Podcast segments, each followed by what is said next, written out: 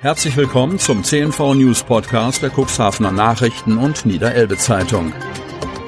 In einer täglichen Zusammenfassung erhalten Sie von Montag bis Samstag die wichtigsten Nachrichten in einem kompakten Format von sechs bis acht Minuten Länge. Am Mikrofon Dieter Büge. Mittwoch, 6. Juli 2022. Wattwagenunglück mit verletzten Kindern auf Neuwerk. Zeuge widerspricht Darstellung der Polizei. Diese Bilder lassen Julian Bachmann nicht so schnell los. Noch gut eine Woche nach dem Wattwagenunfall auf der Insel Neuwerk, wir berichteten, hat der Familienvater das Unglück, bei dem zwei Kinder anderer Eltern verletzt wurden, haargenau vor Augen. Immer wieder fallen dem Cuxhavener weitere Details zum Hergang ein, und seine Erinnerungen unterscheiden sich ganz deutlich von der Darstellung der Polizei. Es war Freitag, 24. Juni, als sich eine 30-köpfige Gruppe aus Cuxhaven, bestehend aus 18 Elternteilen und 12 Kindern, auf dem Weg nach Norwerk machte, um zwei Nächte auf der Insel zu zelten. Julian Bachmann, einer der mitreisenden Väter, erinnert sich noch, dass es vor der Abfahrt mit den vier Wattwagen heftig gewittert hatte. Trotz Überlegungen, die Fahrt abzusagen, entschied sich die Gruppe letztendlich für den Wochenendtrip. Die Wattwagenpferde hätten nervös gewirkt, erzählt Bachmann. Dies hätten er und die anderen Eltern am Verhalten der Tiere gemerkt. Die Galopper hätten sich gegenseitig weggeschoben, seien unruhig gewesen. Die Wattwagenfahrer hätten die Pferde beruhigen müssen. Auf einem Neuwerker Hofgelände angekommen, stiegen die Urlauber von den Wattwagen. Einige Eltern und Kinder hätten bereits auf einer Wiese auf den Rest der Gruppe gewartet. Dann passierte das Unglück. Laut Holger Fehren, Pressesprecher der Hamburger Polizei, hätten spielende Kinder auf dem Hof dafür gesorgt, dass zwei Pferde scheuten, durchgingen und den Wattwagen mitzogen. Das hat Julien Bachmann anders in Erinnerung. Ebenso wie die übrigen Eltern der Reisegruppe, wie er betont. Stattdessen sei in etwa 20 Metern Entfernung ein Trecker gestartet worden, der das Gepäck der Urlauber zum Zeltplatz bringen sollte. Durch das Motorengeräusch hätten sich die beiden Pferde erschreckt. Zu diesem Zeitpunkt hätte der Wattwagenfahrer bereits das Geschirr, das die Pferde bremsen sollte, gelöst, erzählt Bachmann.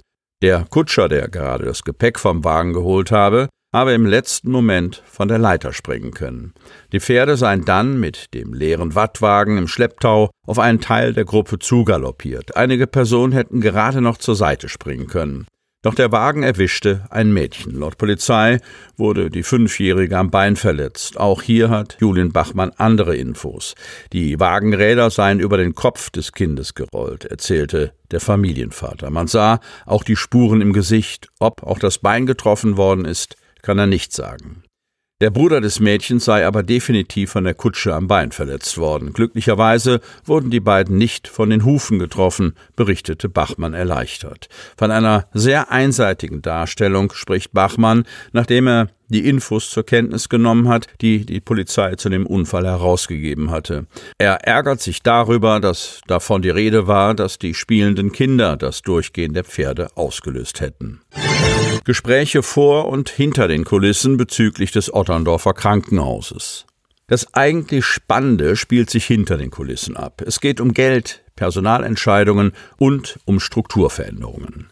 Was dann der Öffentlichkeit präsentiert wird, sind vorwiegend die Anpassung von bestehenden Verträgen, das Gerangel um die gleichberechtigte Besetzung eines Aufsichtsrates durch Männer und Frauen und die Frage, welche Form von Bürgschaften notwendig ist. Im Mittelpunkt das vom Kreis Cuxhaven und der Samtgemeinde Landhadeln übernommene Krankenhaus in Otterndorf.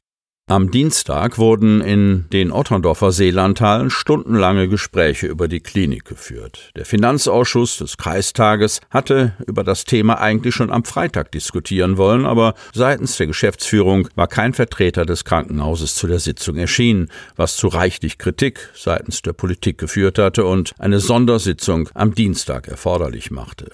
Landrat Kai-Uwe Bielefeld bemühte sich um Schadensbegrenzung und räumte ein Kommunikationsproblem ein. Die Geschäftsführung treffe absolut keine Schuld an dem Fauxpas, der gestern das Nachsitzen der Finanzpolitiker erforderte. Der öffentlichen Finanzausschusssitzung schloss sich ein gemeinsames Treffen zwischen dem Kreisausschuss und dem Samtgemeindeausschuss Landhadeln hinter verschlossenen Türen an.